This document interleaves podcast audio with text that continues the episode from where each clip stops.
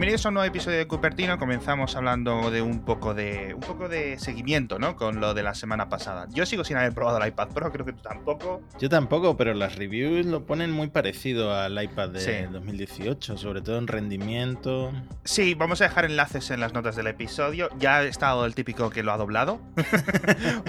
un, día, un día tendremos que hablar de ese tipo de vídeos, pero vamos, de gente que compra un gadget de 1000, 2000 euros para romperlo mientras lo graba y lo sube, lo sube a internet.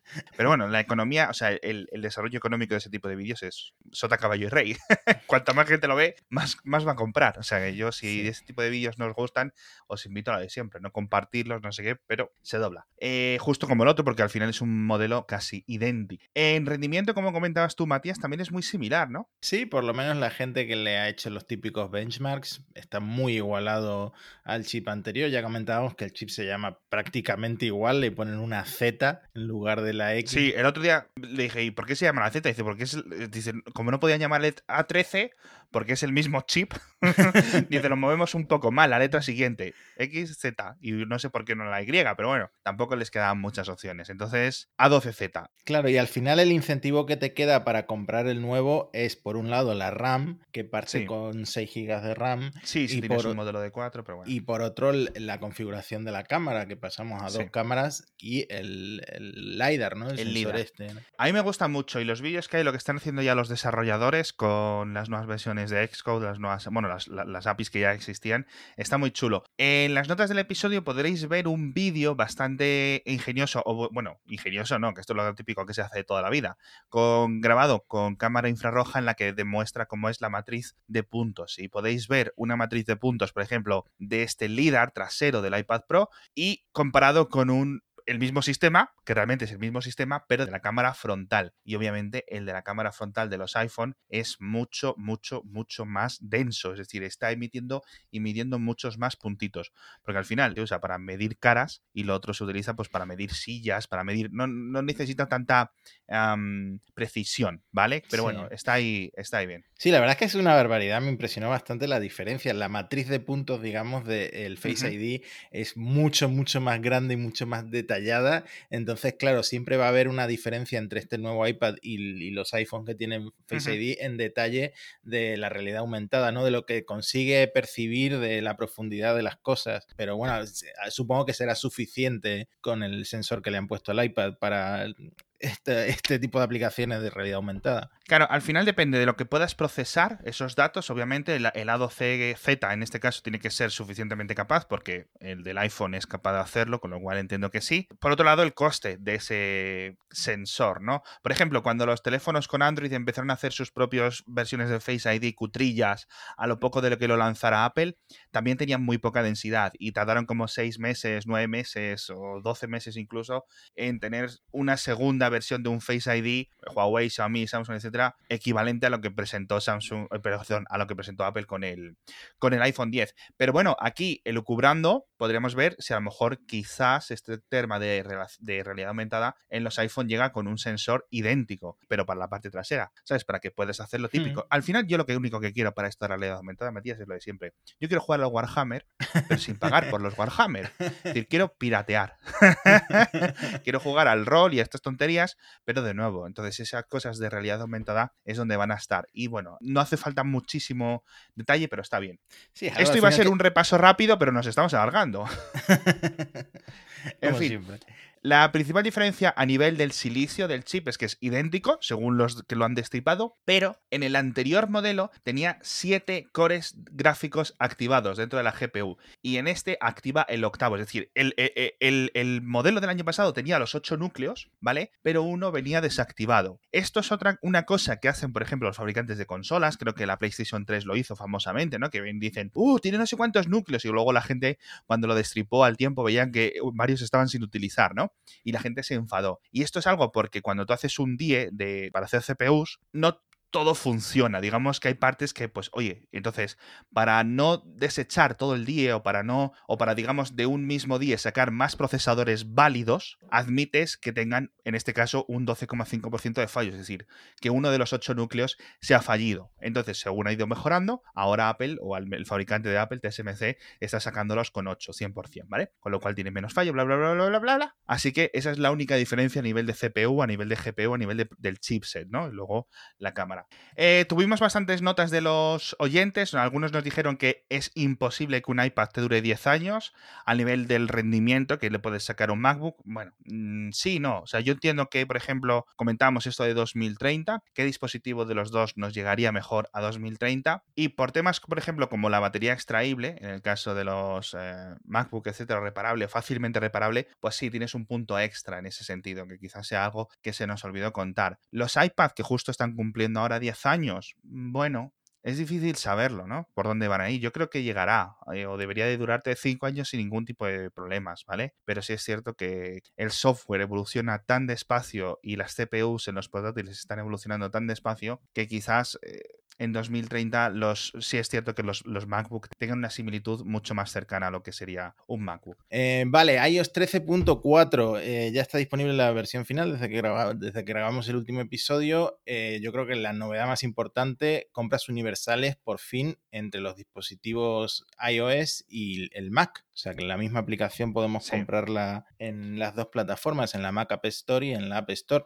Una novedad que, bueno, se ha comentado yo creo que en nuestro circuito de la prensa y tal, pero mm, ha pasado un poco desapercibido. Es que al final la App Store de Mac es una cosa que no tiene mucho tirón, con lo cual pues tampoco es algo que fuera hiper esperado. O sea, no no es una cosa que nos vaya a cambiar la vida, ¿vale? Y depende de que ahora los desarrolladores empiecen a implementarlo, con lo cual de eso pasaremos lista a ver quién es el que lo hace en sus típicas aplicaciones multiplataforma, pero tampoco me espero que esto vaya a ser una revolución. Hmm. Bueno, y Apple sigue pujando también por iCloud Drive, ahora por fin tenemos carpetas compartidas en iCloud Drive, lo que llevará a mucha gente a dejar de depender de servicios tipo Google Drive o Dropbox o, Box, etcétera, y poder usar eh, esto por lo que seguramente ya estén pagando para subir, para tener ahí las fotos, ¿no? Que yo creo que para que lo que la mayoría de la gente usa iCloud, o por lo menos es la forma de acceso que tiene mucha gente a iCloud, porque los 5 gigas se te quedan cortos enseguida, entonces ya ahí donde pones el euro mensual. Yo creo que muchas personas que a lo mejor que realmente estén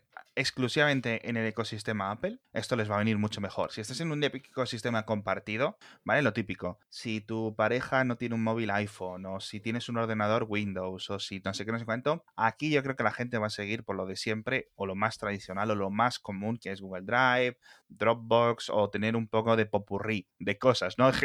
Conozco gente que hasta usa Telegram para como su como su nube personal, ¿no? Pero bueno, tío, eh, está bien tenerlo. Por cierto, una cosa que creo que a mí me va a solucionar mucho la vida es que han cambiado la posición de los eh, iconos de responder y de borrar en la aplicación de correos, que están muy juntitos y ahora ya no, ya están separados. Entonces tú ibas a responder un correo y te equivocabas un poquito y le dabas a borrar. Y es como, por Dios, de verdad, otra vez y te querías morir un poco. Pero bueno, por cierto, dentro de esto de las mejoras de compartir, creo que también ha mejorado el menú de compartir en los correos, pero sobre todo una mejora que no es de iOS 13.4, pero sí que lo ha puesto WhatsApp ahora, que es lo de las sugerencias de contactos, que es, madre mía, tío, 2020 han, han necesitado una pandemia, tío, para ponerse a programar esto. sobre todo algo tan útil y tan básico para tanta gente que usa WhatsApp, ¿no? Sí, claro, exacto. O sea, es la plataforma de mensajería más usada donde la gente quiere usar el botón de compartir rápido para enviar cosas y no puedes utilizar o adentrarte dentro de este sistema de sugerencias. Me parece eh, dos años perdidos, tío, en este sentido. Vamos, dos años totalmente perdidos. Esto es una cosa de WhatsApp, no es una cosa de Apple, ¿no? Esto es una cosa que Facebook ha tardado en implementar, que quede claro. Eh, en iPadOS 13.4, que hemos comentado todo el ratón, etcétera, pero también pusieron un montón de ventajas y de movimientos con el teclado para poder moverte, ¿no? Todo el sistema operativo, todas las carpetas, todos los, ¿cómo decirle? Los menús, las listas, las opciones automáticamente desde el propio teclado. Eso es chulísimo. ¿no? Vas, ahora tienes incluso más adelante de la opción de em, mapear los atajos de teclado, puedes cambiar las funciones de las teclas. Por ejemplo, la gente que tenga un iPad y un Windows, ese rollo de Command es Control, Control es Command, Option es Alt, Shift es arriba es abajo y el norte es el sur, lo pueden desmapear. Pueden quedarse con la que ellos estén más a gusto y decirle que Control en el teclado teclado del iPad funcione como command o como lo que ellos quieran. Entonces eh, va a ser mucho más, unas transiciones mucho más suaves, ¿no? Sobre todo porque estas cosas funcionan con memoria muscular y es una cosa que, de nuevo, son este tipo de cosas que Apple ha estado renegando tanto del soporte de teclado, ¿sabes? Que mm. se hace raro que una función tan básica llegue 10 años después del lanzamiento de un sistema operativo. Pero oye, ahí, ahí estamos. Es que yo creo que internamente siempre ha habido una pelea entre qué hacer con el iPad. Y no sé si viste el tuit ese de Marques Brownlee de ah, eh, que se burla un poco de que el marketing de, Apple con el iPad siempre ha sido no es un ordenador, es un ordenador. Como, hay, como que ha ido eh, pivotando de, una forma de vendértelo a otra forma de vendértelo. y al final han decidido ir a porque es un ordenador y que va a tener este soporte completo de, ratón y de gestos y de teclado y multitarea. Y no sé, parece que por fin ha encontrado ese camino, pero es lo que hablábamos hace un par de episodios.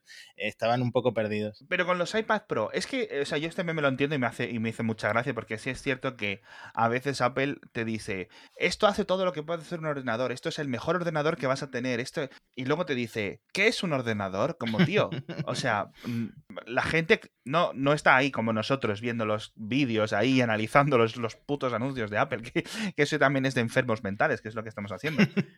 gente con. Pero sí es cierto que la gente, el usuario normal de la calle, se le va quedando un, ¿cómo decirlo? Un aroma, ¿no? Una sensación de lo que Apple quiere comunicar con el iPad. Y aquí la diferencia, y yo no sé cómo la gente lo está consiguiendo, lo está entendiendo, es que Apple quiere posicionar. ¿Los iPad Pro son un ordenador? Sí. ¿Hace todo lo que hace un MacBook? Sí. Ese es el mensaje de comunicación y de marketing que está haciendo Apple. Luego están los iPad. Ojo, ¿los iPad son ordenador? No. ¿Hacen más cosas? Pues algunas cosas sí, otras cosas no. Pero, oye, es entretenido, no tiene todo este rollo que es conlleva tener un ordenador tradicionalmente en la mente de una persona de 50 años, de 60 años o incluso de 5 años, ¿no? Que ve los ordenadores como algo alienígena, ¿vale? Y en un iPad pues están mucho más contextos. Entonces, esa confusión de mensaje yo creo que es eh, entendible, pero que creo que queda mejor explicada cuando Apple dice o separa los iPad de los iPad Pro. Quizás los iPad Pro deberían de haber tenido otro nombre, a lo hmm. mejor. Bueno, a ver, hay que aclarar que todas estas funciones de software llegan a, los otros iPads. Lo que pasa es que no tienen el conector este para enchufarle el, teclado inteligente ni el nuevo trackpad inteligente, el Smart Keyboard y el Smart Trackpad. Exacto, y que siguen con puerto Lightning y que siguen con no sé qué, y hmm. con un montón de cosas. Con lo cual cada vez empieza a haber más diferencias entre los iPad y los iPad Pro. ¿no? Entonces, eh, igual que comentamos en el anterior episodio. Bueno, la gente ya está probando la beta de iOS 13.4.5. ¿Qué ha pasado? no, sabemos qué ha pasado con 13.4.1.2. No, no las han publicado para que no, les filtren cosas ya, porque claro, como... Puede ser, pero la gente ya está probando esta beta y por ejemplo una de las funciones es la de compartir en Instagram eh, canciones de Apple Music. Esto es una función de Spotify que, lo ha petado y que todo el mundo usa hoy en día en, Instagram. No sé si habrá algún tipo de acuerdo ahí entre Facebook y Spotify, ¿no? Pero eh, ahora la gente, los usuarios de Apple Music también van a poder hacerlo. De hecho, creo que estuvo la becaria en dentro de Apple, estaba de becaria una chica y lo dijo en Twitter. Dice, les dije, oye, esto ha sacado Spotify y la gente lo está triunfando. y contó que su jefe cómo le había dado la opción para eso y un poco la vía para programarlo, ¿no? En el sentido de que Apple también responde a los incentivos externos y que una función externa eh, útil y chula, ¿no? Pues no se quede ahí, ahí apagada, ¿no? Entonces, bueno, ha llegado tarde, pero está muy chulo y se usa bastante, la verdad. Eh, bueno, un poco de rumores. El, por un lado, el iPhone 9 eh, dicen por ahí que ya ha habido este briefing que hacen con la prensa. A mí no. ¿A ti no te han invitado? Tim, a mí no. no. Si, no sé si ha sido algo muy privilegiado porque dicen que la fecha de lanzamiento, que esto mm, hay que cogerlo con pinzas, sería el 15 de, de, abril, o sea que desde que estamos grabando esto quedan un par de semanas y es bastante pronto para hacer un briefing, por lo menos como suele funcionar la industria. Y por otro lado, no sé cómo lo han hecho, porque claro, está todo el mundo confinado en sus casas, eh, a lo mejor ha sido algo virtual, no sé. Todo esto es rumores, repito, pero iPhone 9, ese iPhone que volvería a tener el diseño del 8, con el Touch ID, etcétera, pero con eh, los componentes del 11, es decir, más, más potente, más actualizado, llegaría este mes. O sea, es inminente. De hecho, hay, hay rastros de este teléfono ya en, la versión de 13.4 de iOS, o sea que es algo sí, muy, está en todas partes. O sea, ya hay filtraciones de operadores, filtraciones de fabricantes de carcasas, filtraciones en el software, o sea, se han alineado todos los astros. La gente que pensaba o que acaba dudando de que este iPhone 9 va a acabar ocurriendo, va a acabar llegando, tiene algunos problemas, como ha comentado la prensa estadounidense, de que piensan, oye, esto lo vamos a sacar a una venta, un producto que puede tener un impacto o que puede tener un interés amplio, justo cuando nadie puede salir de su casa ni en Europa ni en Estados Unidos, con lo cual... Claro, y de ahí salto al siguiente tema, que son los iPhones principales de, de este año, que saldrían en principio en septiembre, como todos los años, pero ya hay rumores, contradictorios por cierto, de que Apple estaría pensando en retrasar el lanzamiento, pues por cualquier tipo de problema que pueda tener en toda la cadena de suministro asiática, eh, de proveedores, etcétera, eh, que impidan llegar a tiempo con estos nuevos iPhones. Eh, contradictorios, ¿por qué? Porque está el rumor de que se va a retrasar unos meses o un mes, una cosa así, y por otro lado han salido estos, estos proveedores allí en, en Taiwán o donde sea, decir, oye, nosotros por ahora no tenemos ningún problema, por supuesto, sin mencionar a Apple, es muy gracioso, porque dicen, no tenemos ningún problema de suministro con esta compañía americana. Eh, entonces, a ver, obviamente aquí todo el mundo está intentando salvar las castañas, pero la situación es la que es, es la que es también en Estados Unidos. Eh, es cierto que ha parado la cosa en, China y se han reabierto mucho, mm, se ha reabierto la industria, pero en el resto del mundo está como está. Entonces es lógico que al final este, estos iPhone 12, entre comillas, eh, se puedan retrasar. A ver, todo el mundo está lanzando móviles todo el rato. El iPhone 9 yo no creo que vaya a tener ningún problema. Quiero decir, justo venimos de presentación de Samsung, de Huawei y de Xiaomi, casi pum, pum, pum. Y no sé cuántas de Realme, no sé cuántas de no sé qué quiere decir.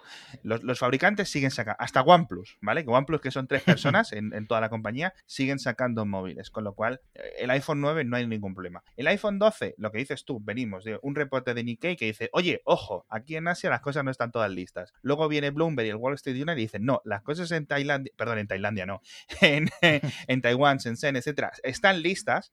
El problema viene de que Apple no considere que septiembre es una fecha ideal para un lanzamiento, obviamente, mucho más importante, ¿no? Y que se puedan tener que comprar margen o puedan tener algún problema transitorio y este tipo de cosas. Entonces, el hmm. segundo reporte, este del Wall Street Journal, es que sí es cierto que, bueno, aquí hablan de con ese empleados en principio, son las fuentes que citan, sin poner nombres ni nada, pero dicen, oye, ¿y si lo ponemos en noviembre? No porque no puedan, sino porque sea el momento más adecuado. Claro. Y, otro problema que también mencionan y que al final mm, afecta de alguna forma es que los ingenieros de Apple no pueden salir de Cupertino, viajar a China a, ver que todo esté funcionando correctamente. Decimos de un producto que todavía no habría iniciado la producción, que todavía no estaría en producción. Eh, claro, en, otros, en otros episodios de Cupertino hemos comentado que es en agosto, eh, julio-agosto, cuando digamos las máquinas empiezan a imprimir iPhones, ¿vale? A ensamblarlos, a colocar, a coger todo el stock de los componentes que se han ido comprando, pero es ahora, marzo, abril, mayo, donde se definen las especificaciones finales. Y necesitas saberlo y necesitas tenerlo en la mano, no cómo va a quedar, sino incluso cómo va a funcionar el ensamblado final. Es decir, ahora es cuando se define cómo va a ser el iPhone 12. En unos mm. meses empieza a fabricarse. Dicen en, Asia que esa parte de la fabricación no hay problema, si les llegan los componentes y el diseño, es decir, si tienen el fichero de AutoCAD, por decirlo de alguna forma, ¿vale? Pero claro, los ingenieros encuentran que no pueden hacer este tipo de reuniones, etcétera, aunque esto es una cosa que quizás deberíamos de comentar más a, eh, fondo. Sí, bueno, ¿cómo va a ser este iPhone 12? El eh, Min este, lleva a toda máquina desde enero eh, el otro día hice una pequeña recopilación de rumores y hablan, estarían hablando de cuatro teléfonos, de cuatro modelos en lugar de tres. Lo curioso es la diagonal de la pantalla, porque habría un cambio mm, sustancial respecto a los, al iPhone 11, 10S y el, y el 10, que serían dos modelos con pantalla OLED de 6,1 pulgadas, uno de gama más baja y otro de gama más alta, y luego un modelo, uno solo super premium de 6,7 pulgadas. Qué raro. Eh, más pequeño, para la gente que quiere un teléfono más pequeño incluso que el 11 Pro. a ver, que eh, Michi Kuo tiene, tiene un buen historial, siempre aciertos, porque al final las fuentes de este señor son los fabricantes de los componentes. Sí, al final pueden ser prototipos, pero no sé en, qué etapa de la, de la producción está este hombre sacando la información. A lo mejor no son prototipos, son las versiones que veremos en, otoño. Luego, eh, uno de los modelos de 6,1 pulgadas tiene la altura intermedia entre un iPhone 11 Pro y un iPhone 11, es decir, un modelo Mm, estándar en lo que hoy es la gama media de, smartphones. Luego el modelo de 6,7 pulgadas más grande todavía que el 11 Pro Max, que ya es un bicharraco importante. Al mismo tiempo más delgado. Yo me imagino que reducirían el notch para hacer que este teléfono de 6,7 pulgadas, el más grande que ha hecho Apple nunca, eh, sea más ergonómico, más cómodo de alguna forma. Me imagino que van los tiros por ahí. O reducir los bordes o reducir el notch. Que el notch de Apple, ya sabemos por qué. Porque el Face ID, tal y cual, la matriz de puntos, todos los sensores que tú quieras, eh, por eso tienen el notch tan grande. Pero hoy en día yo creo que ya tienen la tecnología para, para miniaturizarlo, ¿no? Para reducirlo un poco. Y macho, no sé qué decirte, porque, a ver, asumiendo que esto es real, ¿vale? Eh, y para que yo me aclare, yo creo que los oyentes también están un poco despistados ahora, porque esto es eh, complicado de digerir. Hoy en día, tres modelos: 11, 11 Pro, 11 Pro Max, ¿vale? El 11 Pro es el más pequeño y tenemos el 11 Pro Max, que es el más grande, con una pantalla de 6,4, si no recuerdo mal, 6,5. Vale. Y entre medias, de tamaño, pero no de calidad, tenemos el 11 a secas, que tiene 6,1. Entonces, de 6,1 habría dos modelos el año que viene, que bien pueden ser uno OLED, uno 5G, no sabemos en qué se van a diferenciar, más allá porque tendrían la misma pantalla. Jo, macho. ¿Cómo, cómo? estoy intentando en mi mente encajar esta información. Oye, que a lo mejor decimos, eh, tomando este rumor como cierto, a lo mejor son tres, a lo mejor son dos, a lo hmm. mejor está... Mi interpretación, porque eh, este hombre, si tú te lees los informes, que son informes para analistas, no es prensa directamente, es una cosa completamente desnuda de detalles. Simplemente eh, esto, esto que te estoy lanzando de uno de 5,4, uno de 6,1, otro de 6,1, uno de 6,7, tal cual, esa es la información que, ha dado este hombre. Ahora, mi interpretación de estos datos sería, a ver, el iPhone 11, el, el barato, digamos, entre comillas, ha tenido este éxito, entonces vamos a doblarlo en un teléfono más pequeño y otro eh, más mediano. Pienso yo, pienso yo que puede ser esa la explicación. O sea, iPhone 12, iPhone 12 Max, iPhone 12 Pro y iPhone 12 Pro Max. Sí, exactamente. Eso? Sí, esa es mi interpretación. Pero ¿qué pasa? Si este año el 11 Pro y el 11 Pro Max son idénticos, excepto en tamaño, en 2020, es decir, en otoño, no lo van a ser, no van a ser iguales porque el, Pro Max, digamos, va a tener mejor cámara. Que esto es otro rumor que viene de Cuo. No habla del típico zoom de periscopio, etcétera, que están sacando todos en Android. Eso, por lo visto, en Apple no llegaría hasta 2022, así que imagínate. Pero sí que habla de un nuevo estabilizador de imagen implementado directamente en el sensor de la cámara en lugar de la lente. Y luego añadir sensores más grandes para que capten más luz, que esto sí que se está viendo en la industria de, de Android, que ya han pasado a sensores de mayor tamaño.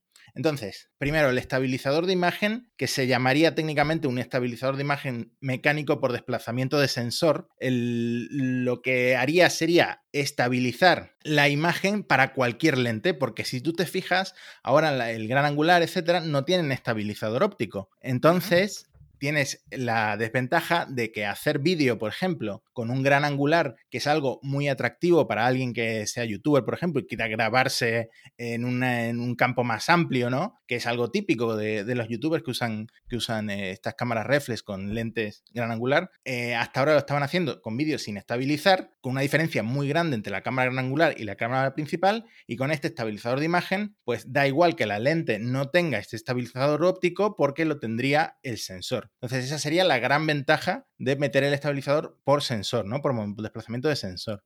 Y otra ventaja, que no sé si es algo que Apple está buscando eh, porque lanzará un accesorio o algo, sería que em, al meter una lente acoplable de estas como las clip, las típicas que, que, mucha gente usa, con el estabilizador directamente en el sensor, pues al final esas lentes lo que hacen es mejorar la calidad, tanto de fotos como de vídeos, pues saldrían menos trepidadas, etc. Entonces no sé si Apple está pensando en lanzar algo por ese camino. Pero bueno, tenemos rumores incluso hasta del Air Power ahora otra vez, que resucita justo ahora que estamos en la Semana Santa. Parece que todo el mundo le da por eso. Siguen apareciendo piecitas ahí en el software escondidas. Quién sabe, ¿no? Si acaban presentándolo. Decían que el problema era el Apple Watch, que no estaban consiguiendo cargar al mismo tiempo el Apple Watch con el iPhone, etcétera, y no querían sacarlo hasta que no consiguieran cargar las dos cosas a la vez. Yo entiendo, de nuevo, especulando que al final habrán tirado por algo más simplificado. Querrían hacer algo que en principio, según lo que se filtró a Bloomberg, lo que dijo Bloomberg, era muy complicado. Querían hacer cosas con estas bobinas muy complejas, pero hemos visto que compañías con una capacidad infinitamente más reducida de ingeniería que Apple ha sacado cargadores muy similares a lo que iba a ser el, el AirPower, ¿no? Caros, mm. efectivamente, pero oye, quien quiera cargar los AirPods, el Apple Watch y el iPhone a la vez, tiene opciones de terceros fabricantes. Obviamente Apple los ha comprado, los ha abierto y ha dicho, mira, tampoco vamos a intentar aquí reinventar la rueda cuando esto funciona, ¿no? Lo que pasa es que Apple querría algo muy mágico, ¿no? Que da igual que muevas el, la caja de los AirPods 2 milímetros o 2 centímetros que va a seguir cargando. Entonces yo creo que me han tirado por algo que el consumidor va a entender, ¿no? En cierto sentido, jolines. no, esto no es Star Trek. Pero es que al final, al final se han encontrado con que han generado una expectativa tan grande que. Es que AirPower ya es meme. Entonces. Eh, o sea, AirPower es meme entre los que escuchan podcast de Apple, eh, ¿vale? Eh, el resto de la población general no sabe qué es AirPower. Esa es, esa es la dicotomía social, ¿no? Cuando se lo presenten, si se lo presentan, la gente va a aplaudir, porque nunca sabían que esto nació, murió y ha vuelto a resucitar. Van a pensar que es un proyecto nuevo, ¿no? Hmm, sí. ¿Qué, es, ¿Qué es lo que hubiera ocurrido si Apple no hubiera dicho, oye, que estamos haciendo esto delante de un montón de periodistas, delante de un montón de entusiastas? si hubiera sido el típico o el enésimo producto que no sale de los laboratorios de Apple, como tienen que tener decenas, pues nadie estaría elucubrando y haciendo un podcast sobre Power, ¿no? uy, 2020, qué interesante, no llevar dos años con el meme. Que esto es una de las grandes cosas que hace Apple, ¿no? Pero bueno, ¿quieres seguir hablando de rumores? Eh, vale. ¿Qué otro tipo de respuesta? ¿Te imaginas que dices no y tenemos que cortar el episodio? Bueno, en fin. Eh, Bloomberg en una de las últimas notas también dijo, oye, pues estaban sacando cosas que son un poco más obvias. Dice, también Apple está trabajando en nuevos iMac. Oh, eh, obviamente nuevos iPad de los modelos que no son Pro, de los modelos más baratos, etcétera. No dicen nada de nuevos modelos de iPad mini de momento, con lo cual solo los iPad estos tradicionales para el sector educativo, para gente que con un iPad de 300 euros le vale, que es el de los que yo me encuentro. Obviamente nuevas versiones del MacBook Pro, que también me han vuelto a preguntar los oyentes. En principio, lo que esperamos es que el modelo de 13 se convierta en un MacBook Pro de 14 pulgadas y que tenga, digamos, este cambio estético que tuvo el de 15 cuando pasó al de 16 con ese tipo de pantallas, ese tipo de teclados, este tipo de, ¿no? de nuevo rediseño, porque ahora mismo se ha quedado un poco rodeado. Tenemos el MacBook Pro de 15 super guay, el MacBook Air de 13 también super guay por debajo y en medio el MacBook Pro de 13 ahí diciendo, estoy aquí con la pantalla vieja, los paneles viejos, el teclado viejo, todo viejo y todo el mundo aquí guay, ¿no?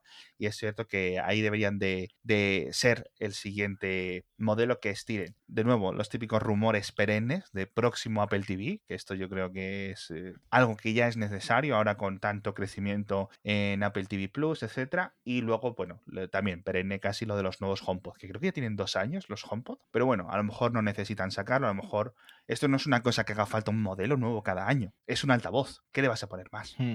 Ah, y por cierto, para acabar el episodio, tenemos la típica nueva eh, patente que la gente encuentra, ¿no? La prensa encuentra de Apple ha solicitado, ha ganado la, la adjudicación de no sé qué patente y siguen pidiendo cosas con las gafas, siguen haciendo cosas, en este caso una especie de control táctil para el lateral, para la patilla, para poder manejar los menús que salgan en las gafas, con lo cual, bueno, ¿cuándo van a llegar las gafas? ¿Quién sabe?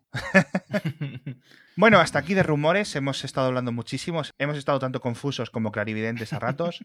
Muchísimas gracias a todos por estar aquí una semana más y nos vemos en el próximo episodio de Cupertino, donde ya aviso, ya aviso, vamos a hablar mucho, mucho, mucho del coronavirus. Sí, es lo que toca. Hasta la próxima.